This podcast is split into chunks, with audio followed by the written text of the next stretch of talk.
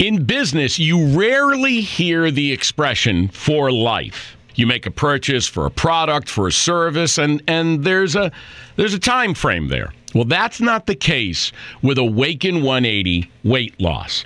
Allow me to explain. You know, a year ago, I started with Awaken 180 weight loss and had incredible success losing weight. But you can lose all the weight in the world and not keep it off. And what good is it? That's why I have support for life from Awaken 180. Yeah. I mean, I go back for check ins and make sure everything's going smoothly. But if I ever had a problem, the counselors are there to get me back on track. Why don't you do what I did and call for a consultation? 844 346 1800. 844 346 1800 or go to awaken180weightloss.com. Esto es Guerra y Artes, un podcast donde leemos en vivo diferentes libros.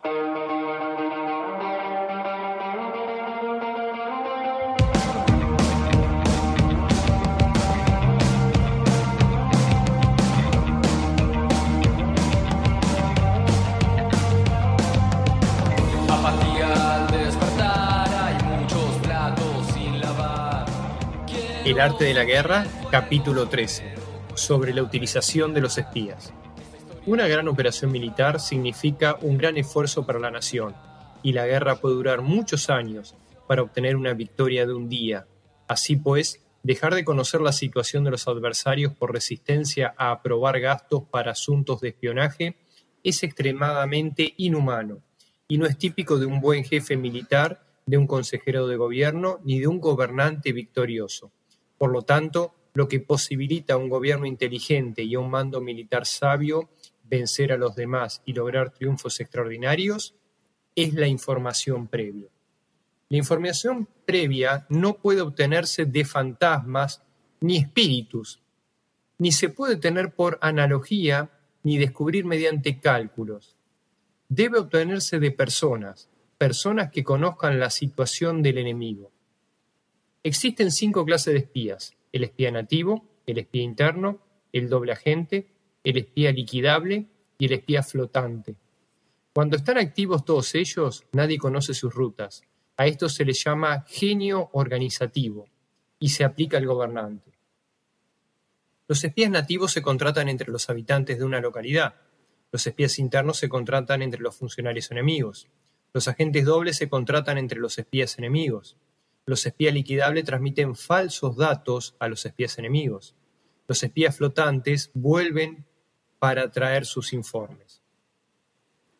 Entre los funcionarios del régimen enemigo se hallan aquellos con los que se puede establecer contacto y a los que se puede sobornar para averiguar la situación de su país y descubrir cualquier plan que se trame contra ti. También pueden ser utilizados para crear desavenencias y desarmonía. En consecuencia, nadie en las Fuerzas Armadas es tratado con tanta familiaridad como los espías, ni a nadie se le otorgan recompensas tan grandes como a ellos, ni hay asunto más secreto que el espionaje. Si no se trata bien a los espías, pueden convertirse en renegados y trabajar para el enemigo. Muy buenas, Diego, ¿cómo estás? Muy contento de, de verte, amigo. La verdad que estamos comenzando estamos en el inicio del fin, básicamente. ¿Qué tal, Lanto querido? Qué alegría tenerte acá nuevamente en este podcast que está dando que hablar en el mundo. En el mundo. Putin está hablando de este podcast. Y tal vez ahora que lo nombramos, haya espías rusos que están escuchando este podcast y nos hayan anotado en algún lugar en un pasillo del Kremlin. No lo sabemos. Pero bueno, así como vos dijiste, ese es el comienzo del fin, del fin de la primera temporada del podcast que habíamos hecho, no sé si con muchas expectativas, pero, pero bueno, llegamos a un lugar que no sé si estábamos pensando llegar, la cúspide casi. Nos falta, todavía nos falta mucho por recorrer, pero ya hemos recorrido un trecho, la verdad, enorme. Mira, si Sun Tzu escribiera el arte del podcast, yo creo que estaríamos en alguno de sus capítulos. Muy bueno, muy bueno, sí, completamente de acuerdo, ¿no? La verdad que hemos recorrido un gran camino, ¿no? Porque en realidad eh, no es poca cosa, pero hemos terminado el libro o estamos terminando el libro, ¿sí? Eh, y por otro lado, vos mencionaste que los rusos nos están escuchando, ¿sí? ¿Y desde qué otro lugar nos están escuchando, por ejemplo? Nos están escuchando desde Argentina, desde Brasil, desde Estados Unidos, desde Singapur, desde la República Federal Rusa, desde Italia, desde, eh, no sé, ¿qué, otro país? México. Bueno, la verdad que países muy variados, ¿no? Porque, bueno, somos argentinos, hablamos en español, es normal que nos escuchen, o sería lógico que nos escuchen desde Argentina, España, México, pero Federación Rusa, Singapur, Alemania. Y lo que pasa es que hablamos del arte de la guerra, todo el mundo quiere saber estas ya, bueno, no solo del arte de la guerra, hablamos de temas que son increíbles, increíbles, digamos, no, no, yo creo que estamos, no sé, bueno, no, no quiero algo que no nos gusta, que lo hemos demostrado ya en nuestros podcasts, es que no nos gusta eh, hablar de las cosas lindas que nos dice la gente, que nos dice la gente por la calle, por la calle, por los diarios, en los programas de televisión. Eh, bueno, vamos a tratar de no decirlo tanto hoy, un día que yo creo que va a ser un día de mucha emoción, ¿no? Porque se termina una etapa, eh, bueno, la música que nos ponen, eh, bueno, la producción nos sorprende, ¿no? Con esto esperemos no tener tantas sorpresitas, porque bueno, si nos quebramos, nos quebramos. Y somos humanos, somos seres emocionales, así que tratemos de remar, ¿no? Pero, pero bueno, pero insisto, ¿no? Estamos llegando al final. Pero bueno, no importa, no importa porque está bueno cerrar etapas, está bueno terminar los libros, ¿sí? Porque una puerta que se cierra por ahí es una oportunidad para abrir otra.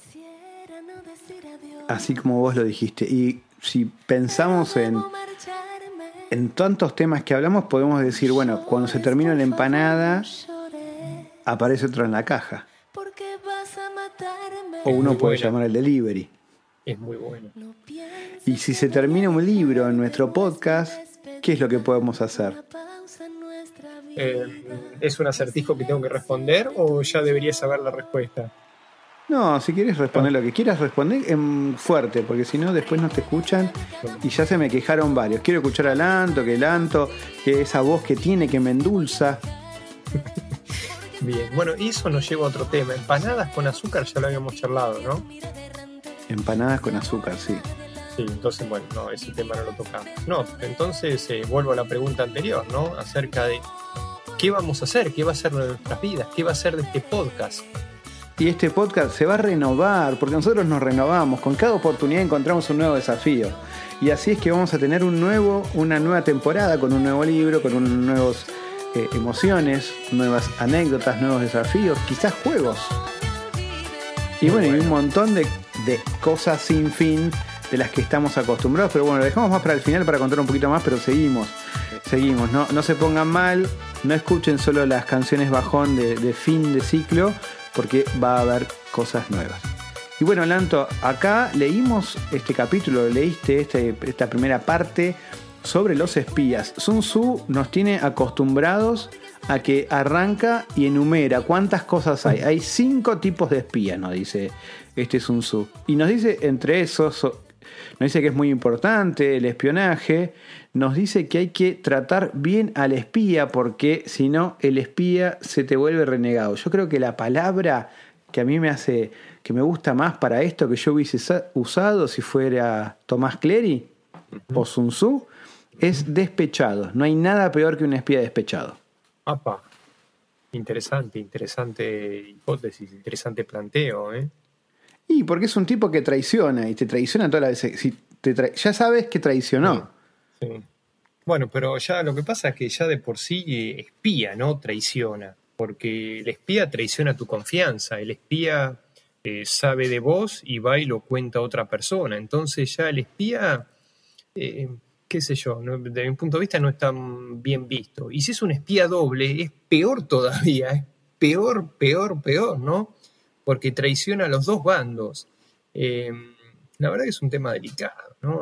Ese es feo. Igual están los, los espías líquidos, ¿eran? No, no eran Liquidable. Liquidable, ese me gustó más porque es el que, le, el que al, espía le da, le vende pescado podrido. Exactamente. Pero lo que no sé si ese es, su, digamos, ¿los espías son de uno u otro o van, son roles que toman los espías? Esa es buena, esa es buena, esa es buena. Eh, o sea, nacés un tipo de espía y no cambiás o eventualmente podés cubrir varios roles a la vez. Eh, yo creo que podríamos hacer una tabla y podríamos empezar a analizar, ¿no? Por ejemplo, espía nativo, según la definición, es el espía que lo vas a buscar en el lugar donde estás. Eh, el espía interno, bueno, lo contratás entre los funcionarios enemigos que pueda haber nacido en el lugar donde estás. O sea que podría, podría ser este, que cubra más de un rol. Sí, es más difícil, pero bueno, pero podría, podría ser. Eh, esto me recuerda a, ¿Vos te acordás de un hay un cantante muy famoso en Argentina, un músico, tremendo músico ya bastante grande, pero eh, activo todavía, que se llama David Lebón. Ajá, sí, claro que sí. Lo, tenés ubicado, David Lebón, bueno, cantó mucho solista, pero fue parte de un grupo, de una banda legendaria que se llamó Cerú Girán. ¿No? Bueno, David Lebón contó en varios eh, reportajes que su mamá era espía. ¿En serio? Sí. Qué bueno. ¿Espía? ¿Para quién espiaba? Y no me acuerdo, me parece que era inglesa la madre y espió. Entonces, una vez le preguntaron si tenía muchos novios o qué sé yo, y como que sí, que había tenido muchos amantes, pero básicamente gracias a su profesión. Ya, claro, claro. O sea, gracias a su profesión. Algunos eran víctimas de su profesión. Claro, eh, y que había viajado. Bueno, muy interesante. Después búsquenlo, búsquenlo. Eh, debe estar en algún lado en YouTube sobre David Lebón contando sobre su madre. Eh, bueno, no daba muchos detalles, pero debe ser la, la única persona que conocí diciendo así, tal era espía. Bueno, después está Estiuso, que no sé si cuán espía habrá sido, que fue famoso ahora por el caso Nisman y que salió a la luz y que se vio su cara. Eh, pero bueno, ese es argentino. Eh, así que bueno, los espías evidentemente están por, por muchos lados. No sé si a nosotros nos están espiando. Vos sabés que ahora que decís espía, bueno, sí, tal cual. Un, tema es ese, ¿no? El, espionaje es como que fue cambiando, ¿no? Y, hablando de la guerra, hablando de la independencia del virreinato de Río de la Plata, el otra vez escuchando a Felipe Apiña, ¿sí? Justamente, él comentaba que acá, ¿no? Este, había espías de todas partes y no solamente de Europa, sino también de, Asia, ¿sí? Porque justamente les interesaba saber qué era lo que iba a pasar con con el virreinato. Entonces, este, nada, estaba lleno de espías ingleses, franceses, españoles, eh, rusos, este, norteamericanos, viendo cómo se desarrollaba todo, ¿no? Y la verdad que me llamó la atención, porque uno escucha espías y uno piensa, no sé, la Guerra Fría, Alemania, Alemania del Este, ¿sí? Y entonces, este, no sé, eh, algo así como el agente de Cipoll, ¿no? Este, uno se hace idea claro. de ese tipo de películas. Eh, bueno, en el cine mucho de espía, digamos. El agente Cipoll es uno. Después, bueno, me parece que uno de los espías más famosos del cine. ¿Quién es? ¿Quién es? Y para mí James Bond. James Bond, sí. sí, sí. Ah, sin lugar a dudas, sí, tal cual, tal cual, tal cual. Que tuvo un montón de películas, un montón de actores que han hecho de de ese personaje. ¿Cuál fue tu mejor actor o cuál preferís de todos los James Bond que hubo? Y lo que pasa es que yo no vi muchos, porque a John Connery no llegué a verlo. Eh, así que vi de los últimos, a los últimos dos.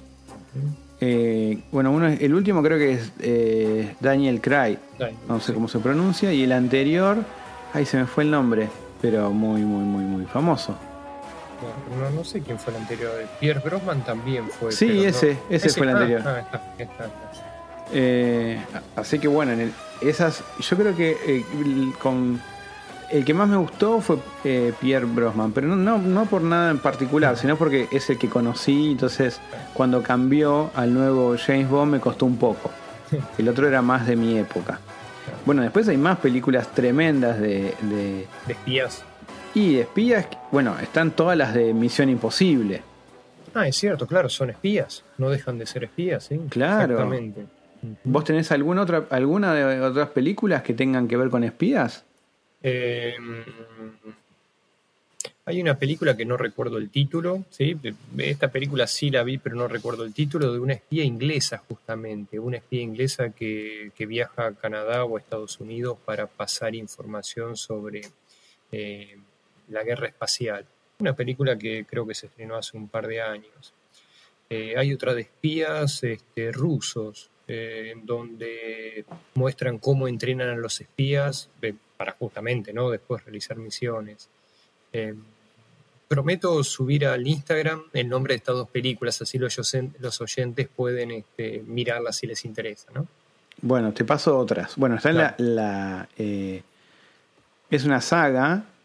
El, protagonista es Matt Damon, que es el, el, uh. Burn. Excelente. Excelente. A mí me, me, habían encantado esas películas. Sí, sí. No, bueno, sí, comparto, 100%, ¿no? Este, sí, la verdad que muy, muy buena saga, muy buena trilogía. Y después, este, creo que hacen las primeras tres películas con Matt Damon, después aparece una cuarta película donde cambian un poco los actores, pero no sé, después en la quinta película vuelve a aparecer Matt Damon de nuevo, ¿no? Y, y medio como que mantiene un poco la esencia original, pero la verdad que está, está muy bueno. Y después hay otra de espías que para mí es genial, que es una comedia. Es una, digamos, es una comedia que me parece que lo que hace es buscarle un, lugar gracioso a una contrapartida graciosa a James Bond, que es Austin Power. y son varias. Y son varias. Me parece que no viste ninguna de las que nombré. no, exactamente, no vi ninguna. O sea, conozco el nombre, pero no vi ninguna. Para de 007 eh, de, 007 sí viste. alguna de una época. Con John Connery al menos. No, bueno, eh, obviamente, ¿no? John Connery este, fue posterior a, mi infancia, pero nada, nada, sí, ¿no? he visto he visto creo que películas de todos, ¿no? John Connery, eh, Roger Moore, bueno, Pierre Brosnan, este... Bien, bien, de esas viste. De Misión Imposible también viste alguna, espero. Misión Imposible también, también las vi, pero debo confesar que no, eh, son buenas películas de acción, sí. Y después eh, de la de la saga Bourne también. Sí, sí, sí, Bien. Hay unas nuevas que es sobre un cómic que, que yo las vi que me encantaron, me encantó mucho, es eh, unas que se llaman Kingsman. Ah, mira. Kingsman es como una especie de clan de espías requete recontra secretos de Inglaterra, eh, donde son 10 los Kingsman. Eh, y convocan a un niño porque hicieron mataron a su padre que era agente Kingsman. Y es una mezcla entre, no sé si es medio para adolescentes, ah, pero a mí me gustó. Mm. Yo soy medio adolescente. Es que todos somos adolescentes, ¿no? Bueno, podría, podría decirse que sí. Bueno, acá tengo los títulos de las películas, ¿no? Que les decía que las voy a subir de todas formas al Instagram, ¿sí? Pero una es Operación Red Sparrow, que es justamente, ¿no? De cómo entrenan los rusos. Hay otra película que es Secretos de Estado, ¿sí? Eh, que es interesante, ¿no? Es una película en donde eh, la protagonista escucha, ¿no? Eh, escucha mm, comunicaciones y, bueno, en algún momento filtra, ¿sí? Alguna información. Y hay una muy buena, muy buena que me había olvidado, es Aliados. Es una película de pareja de espías y que en algún momento empiezan a dudar si uno de ellos a su vez no es doble agente. Entonces la situación, sí, sí, sí. Entonces en algún momento él tiene que probar a ella si realmente es doble agente o no. Entonces le da cierta información falsa, esperando a ver si ella la transmite. Y entonces, obviamente, si la transmite, todo mal, ¿no? Porque, porque bueno, señal que no, no, no fue honesta con él, ¿no? ¿Y esa, esa es con Angelina Jolie y Brad Pitt? Vos sabés que es con Brad Pitt, pero me parece que la protagonista no es Angelina Jolie. Creo que la protagonista eh, es otra actriz que realmente hace muy bien el papel, eh, que tiene un parecido con Angelina Jolie, pero en realidad es Marion Cotillard. Ah, muy buena actriz. actriz. Sí, Sí. sí, sí, es muy, pero muy buena. Y bueno, y creo que es francesa, ¿no? Entonces, en realidad también, ¿no? Bueno, la historia transcurre eh, justamente en Europa, terminando la Segunda Guerra Mundial, entonces la verdad que está, está muy buena ambientada, muy buenas actuaciones, la verdad que es un película. película. Y hay otras que son muy buenas, que yo las vi, esas me encantaron, que son eh, Turks and Caicos, o Turcos Caicos, o algo por el estilo, que es... Y hay dos o tres de esas. Ah, yo vi la primera, va, no sé, creo que era la Ah, no, es una saga, hay varias de esas. ¿En serio? Sí, sí, sí, sí. De hecho, siempre agarro la misma película en, en la tele, ¿no? Haciendo zapping agarro la misma película y me engancho a mirar la película porque la verdad que es divertida. Son muy buenas. Y ese actor a mí me encanta, me encanta. No me acuerdo bien cómo se llama, pero me encanta. Eh, Es, el actor lo he eh, visto en otras películas. Está en Love Actually, es el que, el, el que canta en Love Actually. Bill Ah. Nye, Nye se llama, Bill Nye. Está en- también en Harry Potter, bueno, es, es un actor inglés muy, pero muy, muy conocido. Bien, un montón de películas, realmente. Bueno, Love Actually, Cuestión de Tiempo, eh, Inframundo, Enema, Piratas del Caribe está también. eh, ¿Qué sé yo? Bueno, en Harry Potter. Un montonazo, un montonazo, actorazo tremendo, muy, muy, muy bueno. Bueno, les recomiendo esas, esas películas, esa saga de con ese tipo son tremendamente buenas de, de, de espías. Después hay Muy- una serie, una serie que ya tiene varias temporadas y varios años, The Americans. Es- Ah, muy buena, sí, que son los espías rusos que están en Estados Unidos. Exactamente, que son Muy, muy buena, que son pareja, pero son pareja por trabajar. Exactamente, exactamente. Trabaja, Entonces- eh, pareja por trabajar, lo que quise decir con eso, ni yo me entiendo, mirá. Es que son dos espías rusos que tienen que hacer su misión de hacerse pasar por residentes norteamericanos en Estados Unidos y eh, entre su trabajo es hacerse pasar que son una pareja. Eso incluye tener hijos, tener una familia. Sí, es, una loco. locura. Es muy loco, es muy loco, pero por eso me resulta interesante, ¿no? Por las situaciones que se presentan, como decís, ¿no? Este, discusiones de, trabajo y discusiones de pareja y, y discusiones porque cada uno responde a una agencia distinta, más allá de que los dos son rusos, tienen jefes distintos, entonces ese también es otro ingrediente.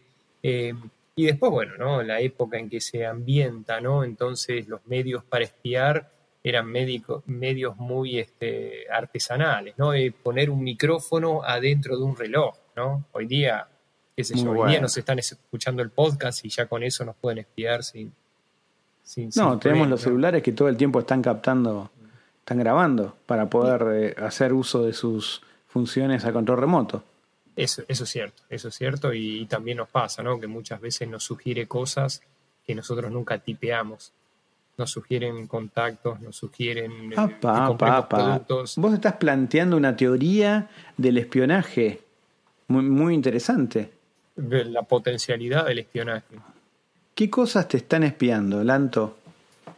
Ah, bueno, yo creo que si me están espiando, obviamente el otro lado se están riendo a más no poder, pero, pero no es la primera vez que, que en una conversación telefónica, ¿no? Utilizando el teléfono a la vieja usanza, eh, uno menciona ciertas palabras que en broma y que después te aparece un contacto de Facebook relacionado con esas palabras en broma que mencionó, ¿no? Y un contacto que Muy no tiene oh. ningún contacto en común. ¿En estos días te aparecieron publicidades de empanadas? ¿Sabés que no? Pero, pero, pedido ya, continuamente me estaba tirando este, ofertas, pedido ya, continuamente me estaba tirando este, regalos que me hacía. Lo que pasa es que no le presté atención. Pero, Bueno, agradecemos a Pedido Ya por eh, bueno, el auspicio y los, bueno, los regalos que nos hace. tal cual, tal cual, tal cual. ¿Y qué te ofrecía? Porque, por ejemplo, yo, a ver, voy a decir una cosa. Hace mucho que tengo ganas de comer sushi. Sería bueno tener un auspiciante que nos regale sushi. La verdad que estaría muy bueno, estaría muy bueno. Es más, qué sé yo, a mí siempre me gustó el salmón, ¿no? Rosado, eh, ahumado. Si tenemos un auspiciante que nos quiere mandar salmón rosado ahumado, también estaría bueno. Bueno, bueno. Uno lo desea y el universo Conspira para que sea realidad. o la red de eh, 5G que tenemos en, nuestros, en nuestras venas hace que se manden estas cosas. Y que nos manden empanadas de anana, no empanadas simples, empanadas complejas. Exactamente. exactamente. Bueno, Lanto, eh, ¿te parece que siga con la con este capítulo único? Y me parece que sí, ¿no? No sé si. Creo que estamos tratando de estirar el tema para que no termine más este capítulo, pero bueno, pero nada, qué sé yo, termina este libro y empieza otro, así que sí, dale nomás, dale nomás. Bueno, voy a seguir. No se pueden utilizar espías sin sagacidad y conocimiento. No puede uno servirse de espías sin humanidad y justicia. No se puede obtener la verdad de los espías sin sutileza. Ciertamente es un asunto muy delicado. Los espías son útiles en todas partes. Cada asunto requiere un conocimiento previo. Si algún asunto de espionaje es divulgado antes de que el espía haya informado, este y el que lo haya divulgado deben morir. Siempre que quieras atacar a un ejército, asediar una ciudad o matar a una persona, has de conocer previamente la identidad de los generales que la defienden, de sus aliados, sus visitantes, sus centinelas y de sus criados. Así pues, haz que tus espías averigüen todo sobre ellos. Siempre que vayas a atacar y a combatir debes conocer primero los talentos de los servidores del enemigo y así puedes enfrentarte a ellos según sus capacidades. Debes buscar a agentes enemigos que hayan venido a espiarte, sobornarlos e inducirlos a pasarse a tu lado, para poder utilizarlos como agentes dobles. Como la información obtenida de esta manera puedes encontrar espías nativos y espías internos para controlarlos. Con la información obtenida de estos, puedes fabricar información falsa sirviéndote de espías liquidables. Con la información así obtenida, puedes hacer que los espías flotantes actúen según los planes previstos. Es esencial para un gobernante conocer las cinco clases de espionaje, y este conocimiento depende de los agentes dobles, así pues estos deben ser bien tratados. Así, solo un gobernante brillante o un general sabio que puede utilizar a los más inteligentes para el espionaje puede estar seguro de la victoria. El espionaje es esencial para las operaciones militares y los ejércitos dependen de él para llevar a cabo sus acciones. No será ventajoso para el ejército actuar sin conocer la situación del enemigo y conocer las situaciones del enemigo no es posible sin el espionaje. Bueno, así finaliza Sun Tzu este, esta obra, ¿no? Esta obra magnífica sobre la guerra. Algo que me llama la atención, va, no me llama la atención, pero acá me cierra todo, es que de alguna manera Sun Tzu está premiando a aquellos, aquellas personas que tomaron su libro y lo leyeron hasta el final. Porque por ahí leyeron los primeros capítulos, atacaron como decía ahí, pero les faltaba lo más importante, que para que todo eso funcione tenía que haber espionaje. No llegaron al final y tal vez perdieron batallas gracias a eso. Sun Tzu la verdad se ganó el premio al, no sé cómo llamarlo, no sé si, si es algo para felicitarlo o no, porque tal vez hizo que se muriera mucha gente. Bueno, la verdad que es eh, más inteligente lo que pensaba Sun Tzu, ¿no? Con esta reflexión tuya. Claramente pone la clave al final y entonces no terminaste de leer hasta el final y, y nada, no te quedaste con la clave. La verdad que es muy pero muy sagaz. Y vos sabés que quería comentar sobre un, un párrafo o alguna información que había dado en la primera parte. Que la verdad que cuando la leí me, me, hizo un poco de ruido, ¿no? Lo, lo, vuelvo a leer porque, para comentarlo, ¿no? Para, para reflexionar. En el segundo párrafo de este capítulo dice, la información previa no puede obtenerse de fantasmas ni espíritus, ni se puede tener por analogía ni descubrir mediante cálculos. Ahora, qué, qué, qué, qué valioso lo que nos dice, ¿no? Y sí, sí, porque eh, yo creo que esto lo hemos dicho antes, ¿no? Pero acá lo está diciendo. El que viene que dice, me lo contó un pajarito. Y no. No, no va. Y no, no, no, eso no cuenta. Y tampoco me imagino que sirve cuando viene, qué sé yo, tu asesor militar y te dice, no, esto lo descubrí jugando el juego de la copa. No, no, dice Sun Tzu. Espíritus no vale. ¿sí? No vale. No vale. Lo, lo dijo la, la, llorona. No. Tampoco. No vale. No, no vale. No vale. La no luz vale. mala. No, No vale. menos. Me lo contó Gasparín, tampoco. No es un fantasma. No, sirve. Gasparín. Encima Gasparín es bastante turro porque te dice cualquiera. Yo creo que de ahí, de ahí viene. Para mí, Sun Tzu se quedó caliente, está despechado, es un espía despechado. Está despechado con, con los fantasmas y los Y espíritus. los espíritus, tal cual. pero aparte cómo, cómo complementa, ¿no? Porque dice, ni se pueden obtener la información por analogía, ni descubrir mediante cálculos. Eh, la verdad que durante toda la obra siempre nos tipificaba cosas, nos armaba reglas, pero ahora que me diga que no se puede obtener información mediante cálculos, eh, qué sé yo, creo que tira abajo toda la tecnología de la informática, ¿no? Todos los algoritmos de inferencia que están dando vuelta para que YouTube me sugiera las, los videos que quiero ver. Pero según Sun Tzu, no, eso no se puede hacer. No, no, y no cuenta. Lo que pasa es que él está hablando de la guerra, por ahí para otras cosas sí eh, cuentan. Tal cual, tal cual. Pero para la guerra, evidentemente, no cuenta. Me gusta, me gusta como, como, si es verdad, me gustó porque fue medio barderito en esa parte Sun Tzu. ¿No? Sí, sí. Es que tiene, ¿no? De, de vez en cuando bardea un poco. Y además tira acá al final, ¿no? Termina el libro diciendo, conocer la situación del enemigo no es posible sin el espionaje. No, hay forma de esto. Y, antes, cuando hablaba diciendo, si el enemigo está apabullado, qué sé yo, y ah, entonces decíamos, claro, sí, entendí todo. No, no entendiste nada, loco, porque tenés que tener un espía y no lo dijo nunca Sun Tzu. Habló del fuego, de las clases del terreno, de maniobras militares, de cómo planificar un asedio. ¿Cómo planificás un asedio sin espías? es cierto, ¿no? El terreno, tanto que nos contó el terreno de los nueve tipos de terreno, eh, y al final, los espías son más importantes que toda esa información que nos dio. Y sí, yo igual lo quiero a Sun Tzu y a Tomás Clery también nos está escuchando, le mandamos un abrazo, que afloje con las medialunas porque nos contaron que está, está muy, muy goloso, muy goloso, muy glotón, le está subiendo el, eh, el, azúcar, en sangre. Y bueno, eso es un problema. Tomás, cuídate, por favor, hacele caso a tu familia. Y bueno, te queremos, te queremos. Mira, se, me, se, me pone la piel, se me, me emociono, me emociono porque no vamos a hablar más de él ya.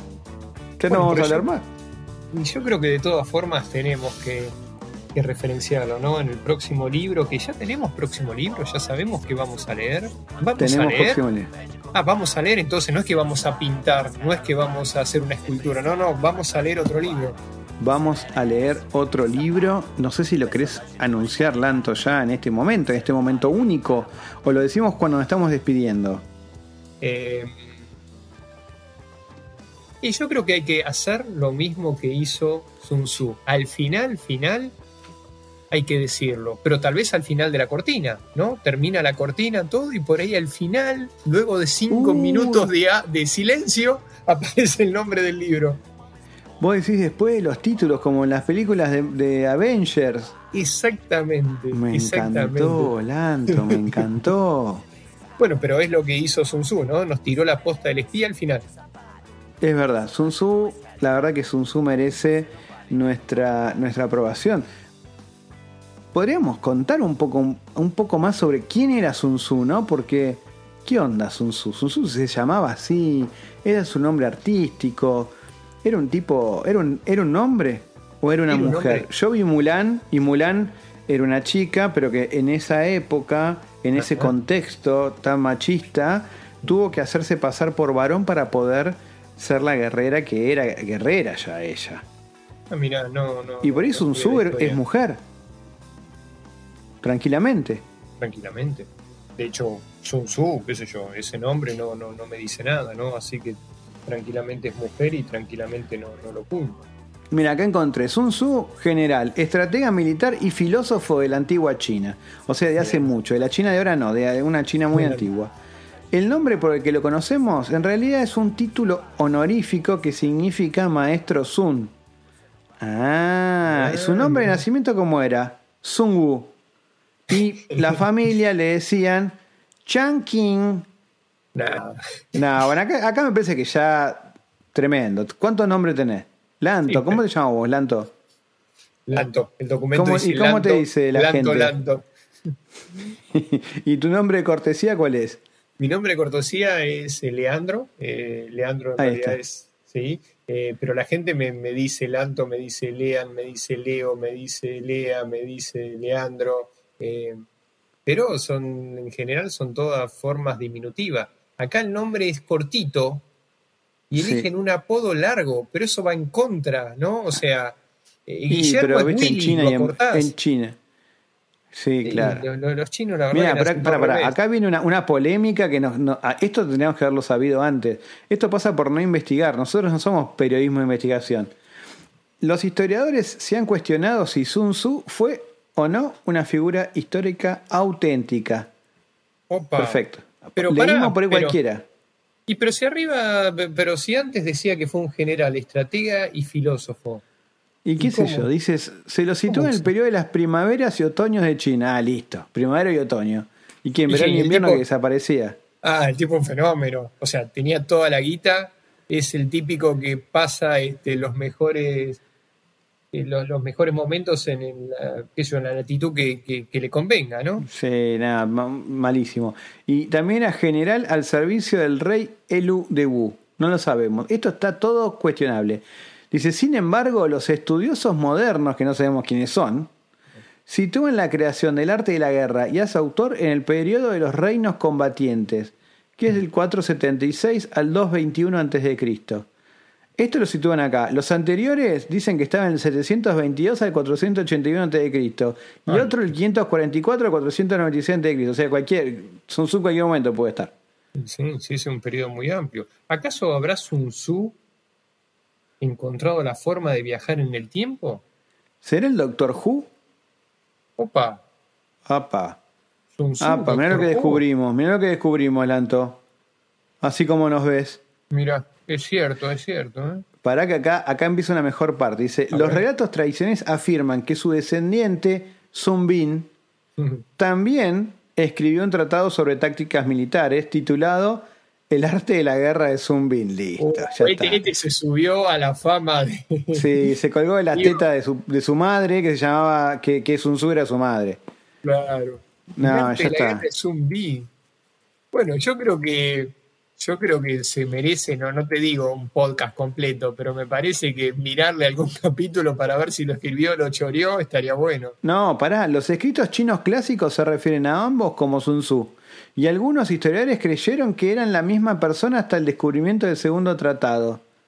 Mm, 1972. 1972. Esto es muy turbio, Lanto. Durante el siglo XX, ¿cómo sería el siglo XX? El siglo pasado, hace poco, 1900. Ujú. Sí.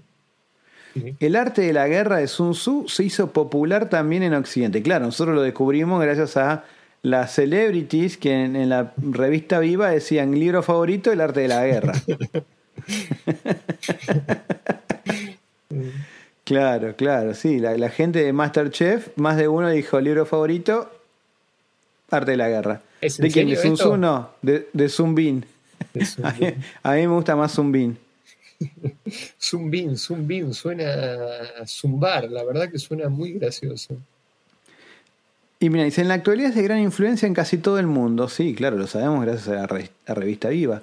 En ámbitos tan dispares como la política, los negocios, los deportes y por supuesto la guerra. Me, me- me gustó este, por supuesto la guerra. El que escribió esto, que no sé si es Tomás Clery o el mismo que, escribí, que escribe la, la contratapa del diario Popular, acá dijo, mira lo que pongo, por supuesto, la guerra. Ellos míos, hombre. Qué respetuoso, Lanto. Perdón, perdón, perdón, No, no, Tomás pero- Clery, perdón Sun Tzu, perdón Sun Bin, perdón a la audiencia que ya se enamoró de este libro. No, bueno, pero está bueno tener una mirada, una mirada objetiva, ¿sí? No, no- no hay que ser este, hay que ser objetivo, hay que analizar críticamente, así que está bárbaro, ¿no? Lo, lo que estamos haciendo está bárbaro, lo- lo- los comentarios que has hecho. Y lo que pasa que, digamos, nosotros hemos viajado mucho, Lanto, y la otra día me quedé pensando, ¿tenés algo- ¿te pasó alguna vez en un, algo en un vuelo que digas, mira, mira lo que me pasó, ¿tuviste turbulencia? Eh, me, pasaron muchas cosas y, y ahora la- las cuento, pero ¿terminó tu relato? ¿El del podcast pasado? El- el- No, me queda mucho por contar, pero ahora me gustaría cont- contar algo, algo de vos. Mientras, mientras vos vas recordando alguna de tus anécdotas de, vuelo, eh, que, mm, podríamos mandar un saludo a, a la gente que nos escucha y un saludo especial a nuestra amiga y consejera de viajes, Natalia Solís, que debe ser la persona que, y por, al menos en Argentina, más sabe de viajes. Te dice qué, cuál es la mejor empresa para viajar, te organiza los viajes. Eh, bueno, creo que en los- nuestros últimos viajes, en casi todos, ella estuvo ahí ayudándonos, asistiéndonos. eh, Bueno, realmente muchas gracias, ¿no? Porque sí, eh, la verdad que eh, creo que ella podría hacer un podcast con, con las preguntas que le he hecho, ¿no? Y que muy pacientemente respondía y muy pacientemente te aconsejaba y recomendaba. Podríamos invitarla un día, Lanto. Muy bueno, muy bueno, muy bueno. Habría que ver si se anima, por ahí no se anima. Mientras tanto la pueden seguir en, en Instagram. El Instagram de ella es Sentir Viajero. Y se llama Natalia Carolina Solís. Genia, genia total. Así que bueno, la pueden contactar tranquilamente y esperemos que algún día nos se anime a que, a que le invitemos y nos, y, y- nos cuente cosas. O le preguntemos y... Exactamente, claro que sí, claro que sí. Qué mejor, ¿no? Que eh, ahora que no podemos viajar, que viajar aunque sea a través de relatos, comentarios, recomendaciones. Así que estaría, estaría muy bueno. Bueno, Lanto, te- tengo una pregunta, a ver, para entrar en clima. ¿Vos qué onda? Eh, ¿Pasillo, ventanilla o en el medio? No, no, no, no, comparto tu misma este, eh, pasillo, pasillo, pasillo. Sí, la verdad que al principio estaba bueno la ventanilla para, para ver los paisajes, después te das cuenta que no puedes ver absolutamente nada, o que si lo puedes ver son los 30 segundos que dura más o menos mientras el avión despega, y es mucho más útil pasillo. Pasillo te permite estirar las piernas, ¿no? Este, tira las piernas para el pasillo y el que tenga que caminar, que te salte, bueno, correr las piernas, obviamente, ¿no? Pero digo, No, pero tenés más espacio. Eso, bueno, sos, sos como... bueno, tuve un pequeño de perfecto. Sos como yo, que viaja en turista. y obviamente, obviamente. Así Por que- eso tenés es- esos Sí, problemas. Esos problemas. Y después otra ventaja es que, por ejemplo, te olvidaste el cablecito de andar a saber qué cosa. Entonces, Tremenda. el ca- que eh, los auriculares. Ah, eh, ¿Traje o no traje el, eh, el cosito? Ay, no sé. Oh, me levanto, lo miro. exactamente. Lapicera para migraciones. La Ojo saco. con eso, ojo con las lapiceras, porque con la diferencia de presión te pueden explotar. Sí, es verdad. A Ah, mí nunca ¿te se me pasó? reventó ninguna igual. Ah, ¿ah, sí? Nunca, nunca me pasó, no. A mí una vez y después de eso empecé a usar eh, microfibras que, bueno, que tienen otro mecanismo. Claro, tiene, Pero- tiene la mi- microfibralidad. Antes de que sea necesario, ¿vos envolvías las cosas con líquidos en bolsitas Ziploc? Eh, ¿Qué líquidos? Y qué sé yo, no sé, líquidos. Uno, uno lleva eh, cosas que tengan líquido. Una lapicera, por ejemplo, tiene algo líquido. No, no, no, la ¿No? ni en peda. Tengo en, en la, en la mochila tengo la- las lapiceras puestas en los en los portalapiceras. Claro, claro, claro. Pero no, no y un montón sueltas. Un montón sueltas. un montón. ¿Con capuchón o sin capuchón? Y el- algunas con capuchón, otras vienen sin capuchón. ¿Vienen ya sin capuchón? Y ¿De sí, las que hacen tiqui tiqui tiqui tiqui. Ah, está bien, está. Esas no tienen capuchón. Claro, claro, claro. Vos envolvés las lapiceras en bolsitas Ziploc. Eh, sí, sí, por temor a que se revienten y a que manchen todo. Mira, mira. A ver, rituales. ¿Tendrás algún ritual para, para lo que tiene que ver ¿Para con el viaje? Vamos, a- Arranquemos a un podcast, rituales míos. Vamos a ver. hasta fin de año. ropa, ¿qué ropa elegís para viajar? Bueno, eh, buen punto. Eh, nunca se estrena ropa en un viaje. O bueno, nunca se entre- estrena. Yo nunca, nunca estreno ropa en un viaje. La ropa tiene que haber sido usada acá. Eh, principalmente zapatos y cualquier otra ropa, ¿no? Tiene- ¿Zapatos? ¿Vas con zapatos en el, en el avión? En el avión, te digo, ropa para el avión. Para viajar en un avión, un viaje largo, como de acá a Europa, ponele. Bueno, no, no, no, zapatos en un sentido genérico hablaba, ¿no? Pero para viajar de, de acá, un, sí, un viaje largo, eh, bueno, mira, algunos tips. Eh, jean, ¿sí? Jean, mira, Sí, con cinturón. Con cinturón, ¿sí? Pero es importante llevar una camisa manga larga, Porque te va a sacar de frío. porque si te cagás de frío, exactamente te eh, qué sé yo, nada, lo dejas como, como vale. Incluso te puedes levantar el cuellito si te está pegando el aire Mira, acondicionado. mira, muy bien. Calor te empezás a remangar. Así que es Yo importante. camisa no, camisa no, ya. Ahí ya empezamos mal. Jean ¿Por qué no. ¿Por qué Trato de, de llevar lo más parecido a un jogging. Bien, Lo más cercano a un jogging. Quiero estar cómodo. El jean no me genera comodidad y el jean con cinturón menos comodidad, porque la panza es como que ahí me, me molesta. Pero ya de por sí tenemos que usar el cinturón de seguridad. No, pero no es lo mismo el cinturón de seguridad que el cinturón del jean. Claro, claro. Para mí, bueno. para mí. No, no, está, está, está, claro. Así que entonces, Eh, después, no. medias. bueno, sí, medias medias, y zapatos. medias, medias es importante, o sea, nunca se usa calzado sin medias. No, claro. Medias, Ah, zapatillas limpias y mu- con, con mucho desodorante. Porque a mí me gusta sacarme las zapatillas. ¿Sos de los que se sacan las zapatillas? Soy de los que quiere estar descalzo en el avión. Apa. Bueno, yo, por otro tema que no voy a contar, no, yo me aflojo los cordones para dormir, pero el calzado no se saca. No se saca en caso de emergencia. claro. Sí, me imaginé que era eso, Ganto. Yo prefiero que me reconozcan rápido porque estoy descalzo. por mi, Claro, me- por mi media de diferentes colores. Claro, en, en- en la lista de, de pasajeros dice, a ver, descalzo. Este, bueno, ¿y Bien, qué más? y después, abrigo. ¿Qué, qué abrigo llevas? Bueno, esa, esa también es buena. Eh, sí, en realidad, este, sí, un abrigo grande, pesado, abrigado, tenés que llevar siempre, porque si haces un viaje como decís, eh, qué sé yo, salvo que vayas en media estación, salís en verano y llegás en invierno o viceversa. Así O que, viceversa, claro. sí. Pero además de la camisa, un polar. Muy bien, el polar micropolar, porque ese, ese lo, lo, lo enrollás, por ejemplo. ¿Y qué Lo haces guardás cuando en- lo.? Ah, no, yo pensé que venían por otro lado. ¿lo No, no, que lo enrollás, lo enrollás y lo guardás en la, en la mochila y te ocupa poco espacio. Exactamente, pero también lo puedes enrollar y te lo pones alrededor del cuello y entonces Muy tenés un almohadita. Una almohadita, mirá, no Una lo tenía eso. La otra pregunta, el alto importante. A, A tus ver. viajes, ¿llevas perfume?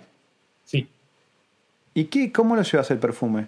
eh, justamente dentro de una bolsita y en la mochila. Ah, llevas poco perfume. Se puede llevar hasta 100 mililitros, poco, uno.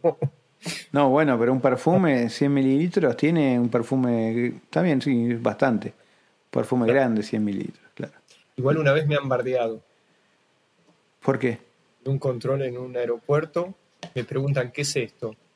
Y entonces yo le muestro que es un perfume y en realidad, claro, el aeropuerto estaba en Francia. Entonces, y el perfume no era francés. Entonces me dijeron, no, esto no es perfume. No, me encantó. Sí. ¿Y cuánto tiempo tardaste en darte cuenta que era un chiste? Eh, cuando llegué acá a Argentina, más o menos. Porque encima un, un policía de- del aeropuerto te hace una broma y bueno, te esperás que te hagan una broma. No, es tremendo, tremendo. Uno, viste, se yo me pongo re nervioso. Nunca digo, uy, no. Más que nada, ¿sabes por qué me pongo nervioso? Las veces que me puse nervioso cuando no manejo el idioma. Mm. Uh, Entonces, ¿Cuándo te si pasó me- eso?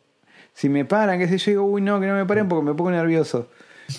Eh, debe ser todo el mundo se debe poner nervioso. Me pasó en Francia una vez que eh, estaba bajando del avión, ya eh, habíamos pasado a la manga, entonces estábamos adentro del aeropuerto, pero viste que hay un momento en el que es la filita de los que viajan en el avión nada más. No, no, no hay de otros pasajeros, todavía estás como por el pasillito hasta llegar al lugar común. Y ahí había policía, iban pidiendo pasaportes y qué sé yo, y había unos perros. Y había un perrito pobre que había vomitado. Pobre perro, estaba, estaba del orto. Y yo digo, ¡uh, pobrecito! Y me, cuando hago pobrecito me dice, señor, por acá. Y Sí, me empecé pero- a explicar, pasaporte, a dónde va, qué sé yo. La cosa que yo siempre muy- muchas explicaciones de lo que iba a hacer. Y además los tipos se dan cuenta al toque. De- con la primera pregunta, ya, es que los tipos ya saben antes de que bajes. Sí, sí. ¿no? Y empecé, no, porque vengo acá, los primeros días voy a estar acá, después me voy a tal lado, porque estoy haciendo, y después me voy, y le empecé a contar todo el recorrido, y en un momento dijo, no, no, siga, siga. Encima sacando papeles, viste, sacando un montón de papeles, la carta de invitación, y que yo era, no, siga, siga, siga. Bueno, bueno, bueno, pero está, está bueno que sea así, ¿no? Y que no sea al revés, ¿no? La verdad que está bueno. Otra pregunta. Sí. Tu equipaje de mano, ¿qué es? Es una mochila. Nada más.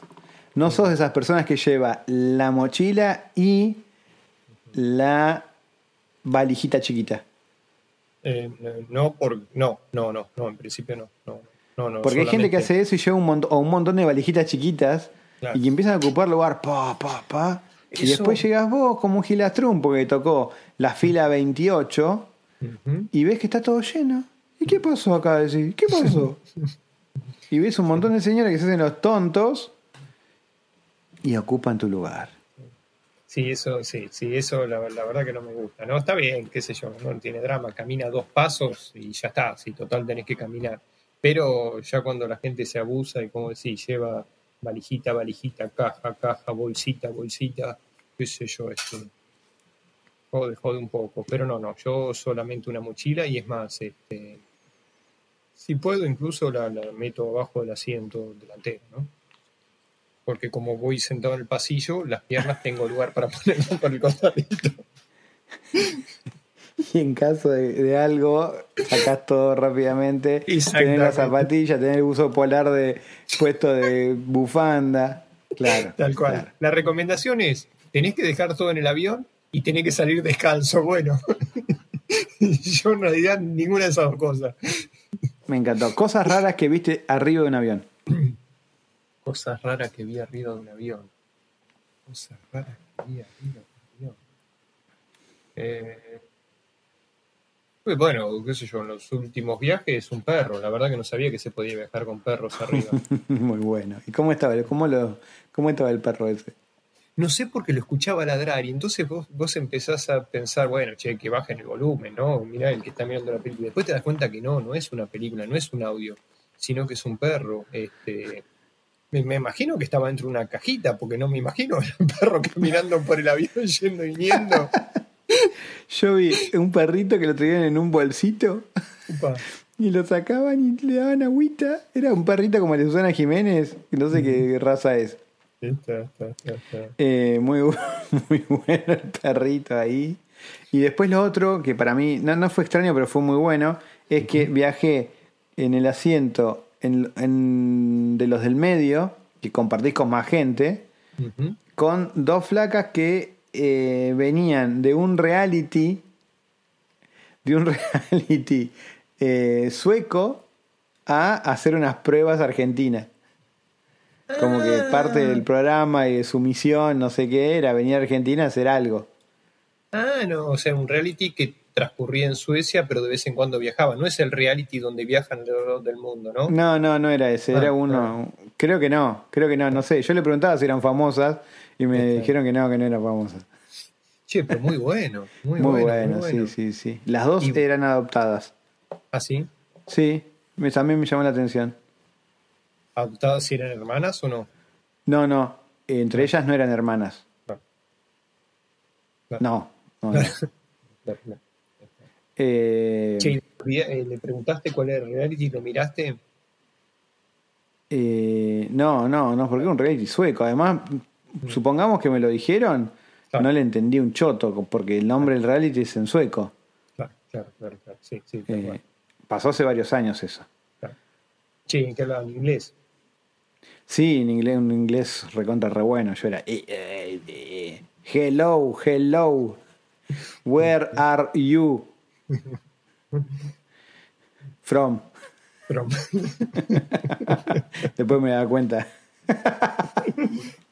bueno, pero no, no importa, ¿no? Porque, qué sé yo, el inglés no tiene que ser británico, ¿no? Eh, los idiomas, eh, qué sé yo, eh, muestran, ¿no? Este, la característica de cada uno, de cada pue- pueblo, así que cada uno habla con su acento. Está bárbaro. Y sí. Bueno, Lanto, a ver, ¿tenés alguna anécdota para despedir- despedirnos de, este- de esta sección de vuelo? Y no sé si anécdotas, pero cosas para comentar, por ejemplo, de estar viajando al lado de un bebé Claro. y si bien el bebé estaba con los papás, eh, el bebé, eh, luego de tomar la leche, parece que estaba como el perro que vos, le, que vos contaste, parece que no le cayó muy bien. Y, sí. y es impresionante el reflejo de los padres, porque ninguno de los padres Fue vomitado. Todo el vómito.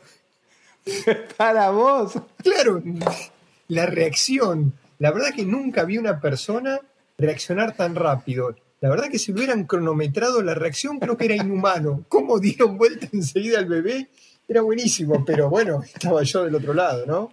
Eh, ¿Y de dónde eran, de dónde eran les sadres? No, habíamos salido acá de Argentina, así que eran de acá de Argentina. O sea que te hablaban en argentino. ¿no? Sí. ¿Y qué te dijeron? Uy, perdoná, perdoná. ¿Y te limpiaron? No, me, limpié yo como pude, pero bueno. Encima el, vómito de bebé tiene una baranda tremenda. No se va con nada, pero por eso está bueno el gin, porque como es bastante grueso, el vómito tarda en llegar a las fibras internas. Claro, no, sí, seguro. Pero la baranda que tenía... ¿Y cómo se llamaba el bebé? es tremendo, lo de los bebés, para la gente que no tiene hijes, hay gente que la pasa muy mal. Odia a los, a los bebés en el avión. Para mí los bebés son los que se portan más bien. Y mejor. En tu caso, bueno, lo sufriste porque te vomitó. No, pero yo odio a los padres que lo dieron vuelta. porque si no, se vomitaban ellos. Este, pero bueno, nada, no importa. Eh, y a mí me tocó viajar con bebé, con Cata, bebé. ¿Y, qué tal? se pasó re bien, no, genial. Encima fuimos en el, en el primer asiento, que es el donde enganchan las cunas y te miman todo el tiempo. y al lado íbamos con otro nene que tenía la misma edad que Cata, así que compartíamos con los padres eh, la atención de, ir con bebés. Y los dos se portaron re bien, no lloraron nunca. Eh, no, más buenos, más buenos los dos. Pero el llorar tampoco molesta, ¿no? Porque convengamos que hay bastante ruido en el avión. Entonces, o ladra un perro o gente que habla en voz alta. hay quilombo, el avión hace ruido, pero siempre hay quilombo con los, con los adultos, hay de todo. Los mm. adultos son tremendos, tremendo, tremendo. Y están los que, por ejemplo, este, sí, bueno, hay, de todo, ¿no? Están los que se paran cuando no se tienen que parar. Los que van al baño ni bien, ni bien llegan al, avión. ¿Cómo puede ser eso? Suben al avión y ya van al baño. ¿Cómo puede ser eso? ¿Que, que ya salieron con ganas de, cuando, de su casa? Para mí es una cuestión nerviosa. Sí, sí, sí, seguro, seguro, seguro. Está nervioso. Una vez me tocó viajar con un tipo, eh, una vez que fui a Chile, que el tipo me hablaba y no paraba de hablarme y después me dice, me, confesó que lo que le pasa es que le tiene pánico a los aviones. Ah. Entonces de esa forma se distraía un poco. Muy buena, muy buena. Hay gente que te habla, eso, eso es, todo un tema. Cuando vas solo, no tanto. ¿Viste? Va, no sé. No, creo que depende de cada persona. ¿Vos sos de sacarle charla a la gente que está al lado tuyo? En general, no. Salvo que necesite algo. Salvo, pero si claro, sos un, malicio. a mí me gusta charlar. Yo si tengo a alguien que quiere charlar, le saco conversación y... Si es largo el viaje, ¿qué vas a hacer en el viaje? ¿Qué saca la compu? ¿Qué haces en un viaje? Claro, no, sacar la compu no, pero ¿qué haces en un viaje? Y yo saco la, a, veces, a, veces saco la compu, eh, por lo general miro películas. Eh, ¿Películas que vos ya querías ver o te sentás y ves qué películas te ofrecen y buscas ahí? No, veo que hay que me sorprendan. Claro, claro, está bien. Y ahí veo. Lo que, lo que no me gusta, ¿sabes qué no me gusta? Es que no hay películas subtituladas Mm, por lo general no hay películas subtituladas. traducidas al español, por ejemplo, o al idioma de la Claro, está, están dobladas las películas. Si, el idioma original es inglés, no tiene subtítulos en español. Está en español es con audio en español. Bueno, pero eso es una costumbre argentina, lo de subtitular. Porque en España, por ejemplo, en España, incluso yo había escuchado que durante la dictadura de Franco las películas estaban dobladas y en ese doblaje muchas veces cambiaban un poquito el, sentido de la película. Entonces los españoles... Me parece que en España, lo que hay es una, alguna ley que protege a los actores. Entonces por eso están los doblados, los doblajes. Ah, Puede ser que durante el gobierno de Franco también hacían eso. Pero me parece que pasa medio por ahí. ¿Y el resto de Latinoamérica? ¿Qué hay? ¿Subtítulos o películas dobladas? Y tendremos que preguntarle a nuestros, nuestros oyentes, ¿qué película, ¿cómo es la película en tu, en tu barrio, en tu país? ¿Doblada o subtitulada? ¿Qué le gusta ver a la gente? Me gustó, me gustó. Veamos, escríbanos a nuestra casilla de Instagram, arroba En nuestro Instagram, que es Guerra y Artes. todo Guerra y. Artes, todo junto, claro. Claro, claro.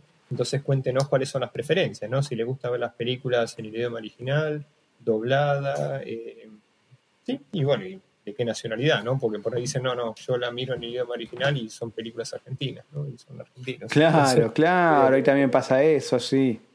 Sí, sí, sí. A mí, lo que, por ejemplo, un tío mío las mira dobladas porque si se pone a leer los títulos no ve la película. Que un poco de razón tiene, ¿no? Porque, sí, porque vos no ves, eh, escuchás y todo, pero te cuesta más ver todo lo que tiene que ver con la película. Exactamente, sí, ese es buen punto, comparto, ¿no? Eh, sí, comparto, comparto porque, qué sé yo, si uno tiene que prestar atención a las imágenes, eh, y a veces, qué sé yo, por ahí, no sé, hay idiomas que uno más o menos entiende, más o menos, entonces medio como que no lees todo, pero mirate una película Claro. alemana y nada, tenés que leer absolutamente todo y... Y sí, estás al horno. Estás Eh, al horno. Lando Top Gun, ¿la viste doblada? No, subtitulada. No, a mí me gustan subtituladas las películas. ¿Pero solo subtitulada? ¿No- no- ¿Nunca la viste doblada? Y Canal 13 la pasaba todos los domingos, este, sí, Y ahí la viste español. doblada.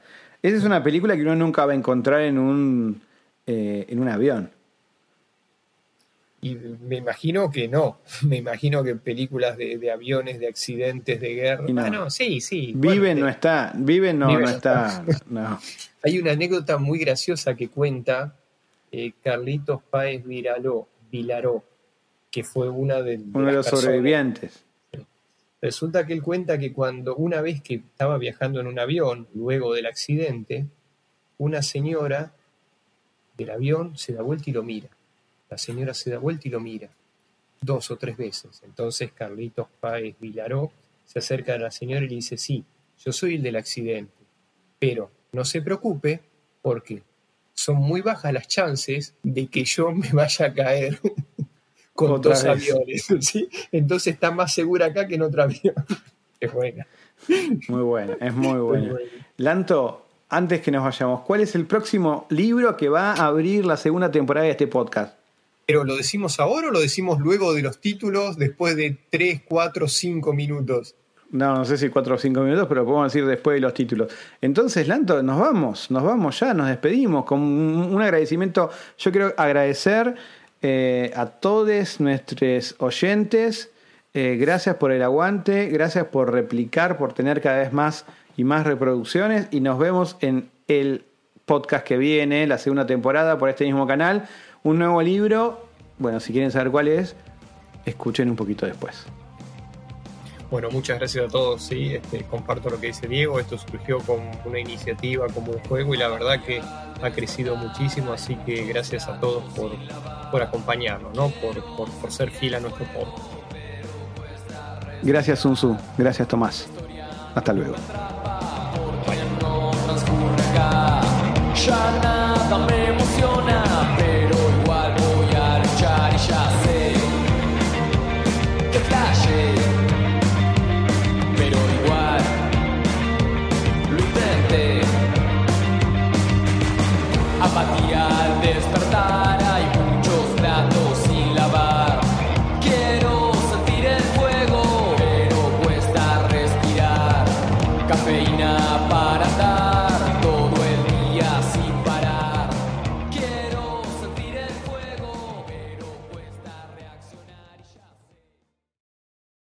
Business, you rarely hear the expression for life. You make a purchase for a product, for a service, and, and there's a there's a time frame there. Well, that's not the case with Awaken 180 weight loss.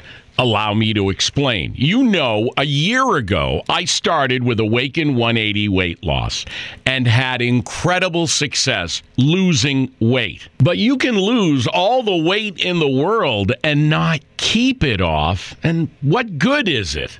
That's why I have support for life from Awaken 180. Yeah.